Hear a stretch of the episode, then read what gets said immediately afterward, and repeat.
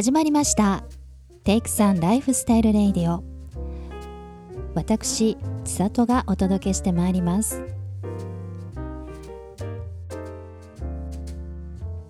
このラジオを聴いてくださっている皆さんこんばんは。テイクさんの千里です。前回配信も19回目を迎えてと感慨深いコメントをしましたが相棒の北さんから19回ってだいたいキリのいい数字とかじゃないの？と言われ確かにと思いました。ということで仕切り直し。今夜ついに20回目の配信を迎えました。わーパチパチパチパチパチ。一人で言ってんのもなし。まあここまで来られたのも北さんの収録編集技術のおかげ。そしてラジオを聴いてくださっている心優しい皆さんのおかげです。ありがとうございます。え感謝の気持ちを込めましてそしてこの20回目を記念して今日はスペシャルゲストをお迎えするとともに新シリーズを立ち上げることにしました。題してシリーズ「私の気になる人」です。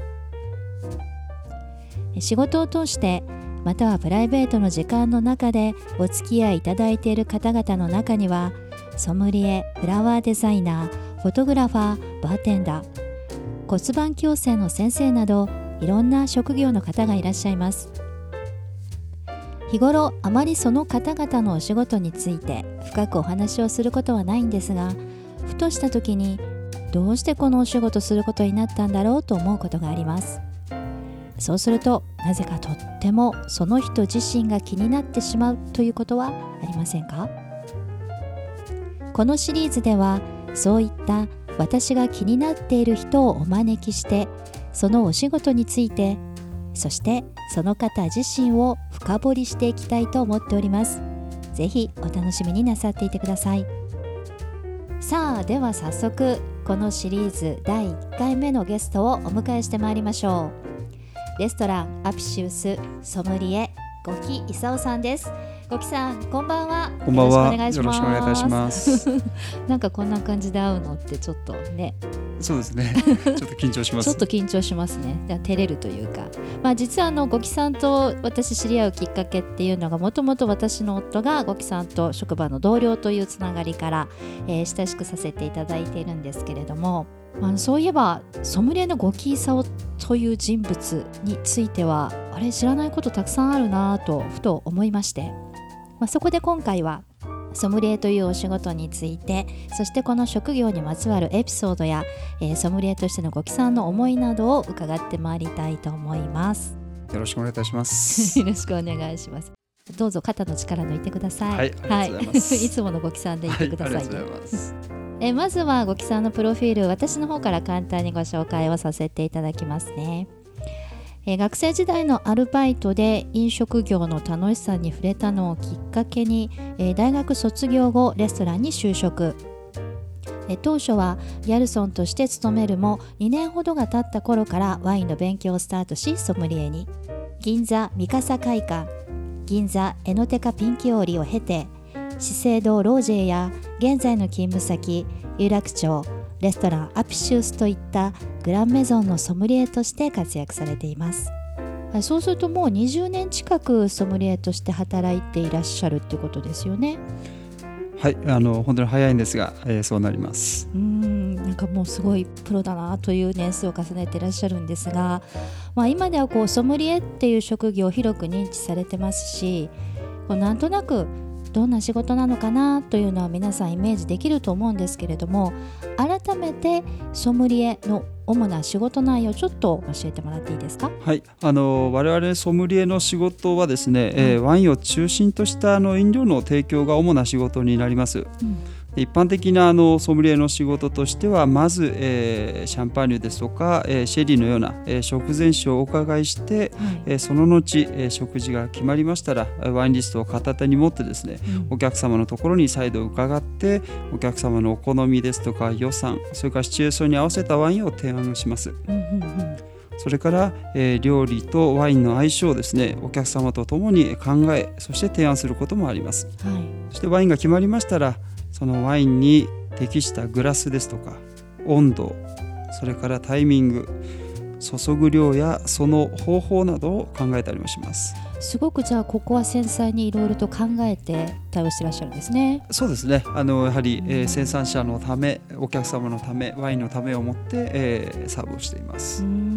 その他にもあとソムリエの仕事ってあるんですよね。そうですね。あの食事の後半になりますと食後酒ですとかそれから葉巻の提案なんかもソムリエの仕事の一つになってます。私この葉巻の提案もソムリエのお仕事っていうのは初めて知ったんですけれどもじゃあこれはこうやはりワインと葉巻の相性というかもあったりもするからなんですかね。そうですね。あのワインと葉巻の相性というよりはどちらかというと食後酒の一つであるブランデーになると思います、えー、フランスのコニャックですとか、えー、アルマニャックそれから、えー、カルバドスといったブランデーと葉巻の相性をご提案することがあります、はい、あなんかでもとても優雅なひとときを過ごせそうな提案をねしていただけるんだなっていうのが改めて実感できたんですが、まあ、今お話しくださったのってソムリエの一般的なお仕事内容だと思うんですけれどもそれぞれのレストランによってやっぱりちょっとずつお仕事内容って変わってきたりするんですかね？はいあの職場によって、えー、仕事内容は少しずつ変わってくると思います、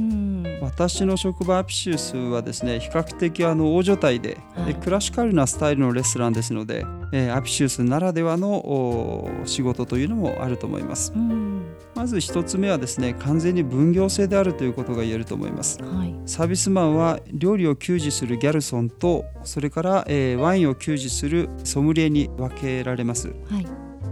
で我々ソムリエはですね基本的に食事に関する給仕というのはせず飲料に関する給仕のみを行いますので、えより専門的な、えー、知識が求められると思います、うん、なるほど2つ目は数多くのワインを所有していることが言えると思います、うん、アプシウスには、えー、レストラン内に1つそしてレストランの外に1つ計2つのワインセラーを所有しています。すごい。レストラン内のセラーにはスペースの問題もあり、え数千本程度の管理になります。その他多くのワインはレストラン外のセラーで熟成をさせています。その中にはあの僕の年齢をはるかに超えるヴィンテージのワインが数多くありますので、はい、その取り扱いについては注意が必要だと思います。3つ目は将来を見据えてのワインの管理です。えー、現在保有しているワインの熟成ポテンシャルを考えるとともに未来の後輩たちへ残すべく、えー、ワインの購入とそれから管理それもアプシウスの重要なソムリエの仕事の一つだと思います。あのやはりその五木さんの先輩方がしてきてくださったことを今度は自分が後輩たちへ託していきたいっていう思いがあってそういったことも特別なお仕事になっているんですね。そう思いますあの後輩たちは未来へ向けてこうやって思いを寄せてくれてる先輩のためにも頑張って仕事してほしいところですね。期待してます まあ、あのそういった若手の育成などもねしながらというところでソムリエとしてのお仕事されていると思うんですが、まあ、今お話しくださったのが高校レストランアピシュスならではのというお仕事内容でした。まあ、あの私の夫はギャルソンなので職場では夫がギャルソンそしてゴキさんがソムリエというそれぞれの立場ではあるんですが実は最初ゴキさんもギャルソンとして勤務していらっしゃったということでソムリエを目指すきっかけっていうのはじゃあ一体何だったんでしょうかね、えー、ギャルソンとして勤務をして2年ほど経った頃から、えー、お客様の期待ですとかそれから要望に応えるためにはワインの知識というのは、えー、必要不可欠であると考えて、えー、勉強を始めました。まあ、ですからあのワインが大好きでソムリエになりました。というよりはどちらかというと、うん、あのお客様との関係性をより良いものへという思いから、えー、ソムリエを目指したことになります何かこう私の中でソムリエになるそのきっかけってもワインが大好きでっていう方がほとんどなのかなと思ったんですけれどもなんかこう木さんの話を聞いてるとあの本当にこう仕事に真剣に向き合ってるからこそより良いものへということであのソムリエを目指したんだなっていうのがすごく伝わってきてああなんかかっこいいなって思いました。まあ、でもそんな思いがあって今ソムリエとしてお客様との関係を紡いでいらっしゃると思うんですが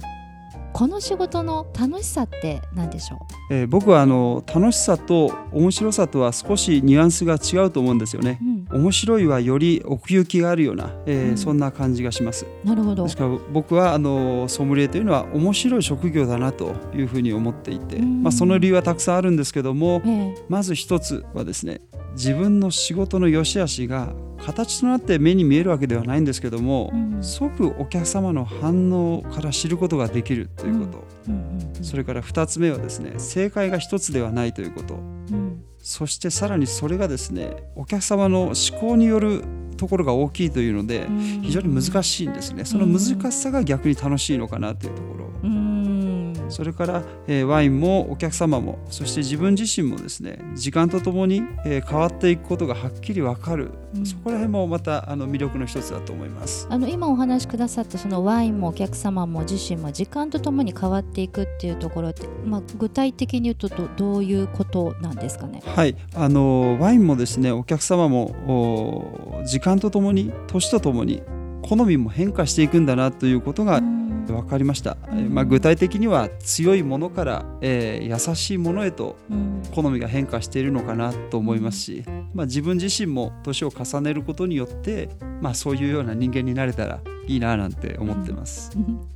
あれですよねあのアピシウスとかにいらっしゃるお客様ってもう本当にもう何十年もずっと愛してくださって同じところに通ってきてくださってるっていうところで長年のお付き合いを重ねていけるっていうところでの感じられる変化っていうところですよね。そうですねあの長い、えー歴史を持ったレストランであるからこそ、おうんなせることだと思います。じゃあここでしか味わえない楽しさ面白さっていうところもあるんだなっていうところだと思うんですが逆にこの仕事の難しさって何でしょう？はい、お食事の時間というわずかな、えー滞在時間の中で、えお客様の気持ちですとか、え期待に、えー応えるということが、えー難しさの一つかなと思います。それからあとはお客様のことを思ってお客様のためを思って判断したことが、えー場合によっては、えーおせっかいであったりうん。恨みに出てしまうということもありますのでそのあたりは少し、えー難しさがあるかなと思います。まあ、接客業ならではの難しさっていうところだと思うんですが今のお話聞いてるとやはりその楽しさというか面白さと難しさが表裏一体だなっていうのは本当にあの実感します。でもその難しさを乗り越えた先にこう楽しさがあるっていうか、まあ、物事のね本質だと思うんですけれどこの仕事のために日頃からやっていることとか鍛えていることなんかあったりするんですかねそうですねあのアピシウスは主にフランスワインを取り扱っておりますので自分自身ではあまり思考が偏ってしまわないようにフランス以外の国のワインを意識的に試飲するようにしておりますし、うん。あとはあの仲間たちと共にですね定期的に日本のワイン生産者を訪ねて、え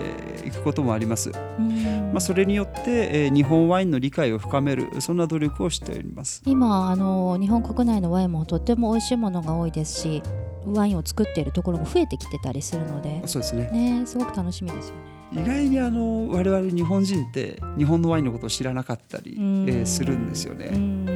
んよくよその国の年はいいとか悪いとかって言うんですけど、うん。日本の去年の気候ってどうだったかなっていうとうん。案外忘れてしまってるっていうんですかね、うん。気にしてない部分が多いと思うので、うん。まあ、そのあたりを今意識しています。なんかお話聞いてるとちょっと日本のワインを味わってみたいなという気になってきたのでちょっとこの後またいろいろと個人的に伺いたいと思うんですけれども、はい。まあでも本当に日頃から感性が鈍らないように情報や知識が偏らないように気をつけているんだなというふうなことを感じました。まあ、こうやってお話伺ってるとこうもっともっとごキーさをという人を探ってみたくなってまいりましたが、